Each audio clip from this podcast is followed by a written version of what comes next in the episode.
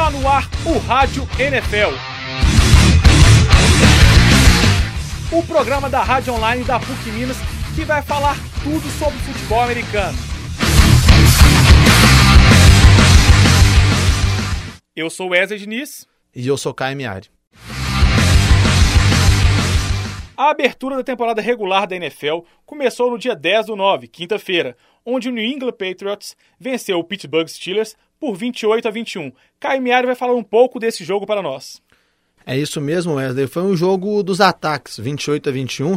Os dois times combinaram para 825 jardas, que foi a maior marca desta primeira semana. E o, o Pittsburgh Steelers mostrou que a secundária do time está muito fraca, né? O Tom Brady teve quatro passes para touchdown, nenhuma interceptação, errou muito poucos passes, 288 jardas. O Gronkowski teve uma partida espetacular, recebendo para mais de 90 jardas, três touchdowns. O Julian Edelman para mais de 90 jardas também, 11 recepções. A defesa do New England Patriots também não foi muito bem, cedeu 464 jardas para o Pittsburgh Steelers, cedeu 23 first downs para o time de Pittsburgh, mas a questão foi o aproveitamento dos Patriots dentro da red zone e também os turnovers. O Pittsburgh teve um turnover, New England não teve nenhum, e dentro da red zone o Pittsburgh Steelers deixou o New England pontuar nas quatro vezes em que o time esteve lá. As quatro vezes foi um touchdown.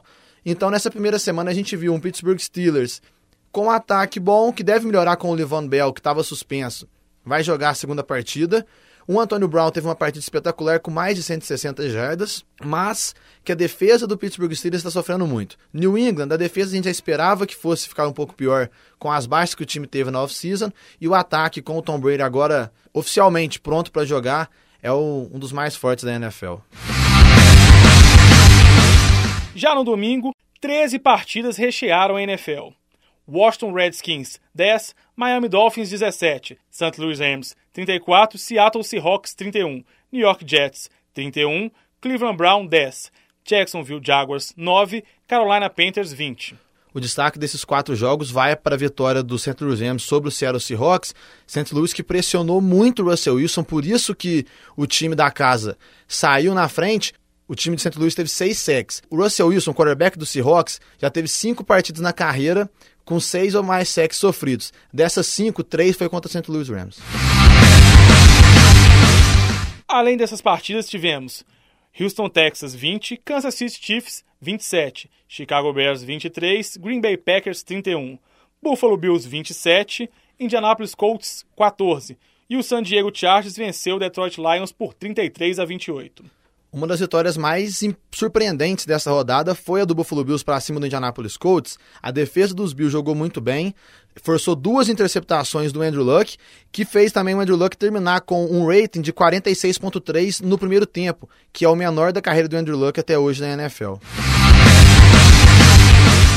Ainda no domingo tivemos o Arizona Cardinals batendo o New Orleans Saints por 31 a 19, Tampa Bay Buccaneers 14, Tennessee Titans 42, Oakland Raiders 13, Cincinnati Bengals 33, Denver Broncos batendo o Baltimore por 19 a 13 e por fim, encerrando o domingo, Dallas Cowboys 27, New York Giants 26.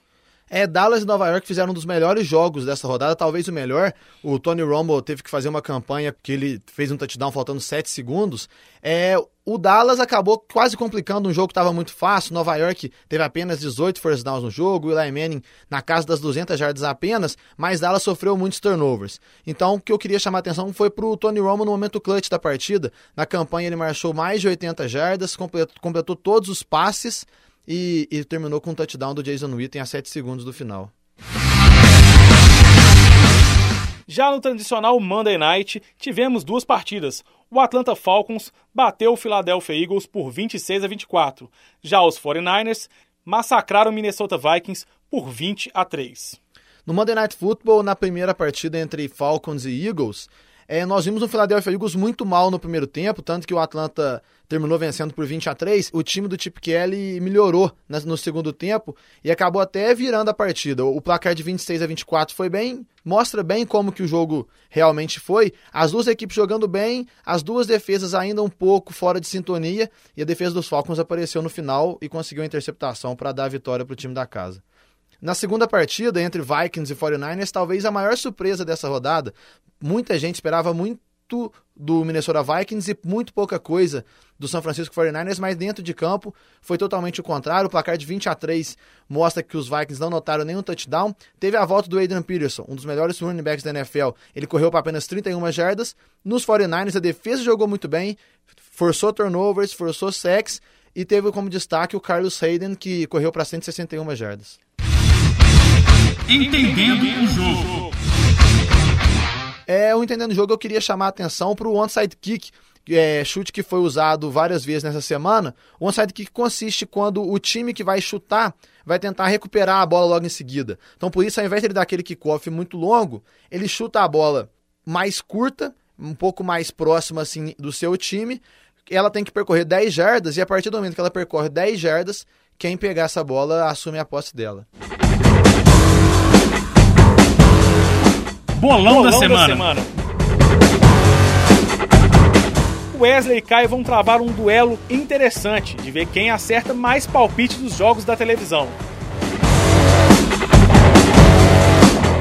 No primeiro jogo, Kansas Chiefs versus Denver Broncos, eu cravo no Kansas. Eu vou de Denver Broncos.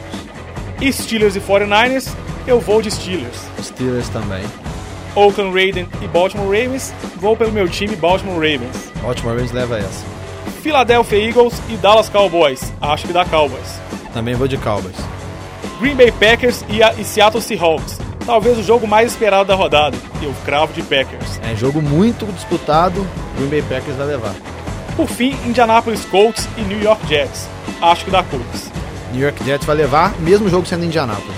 Vamos conferir.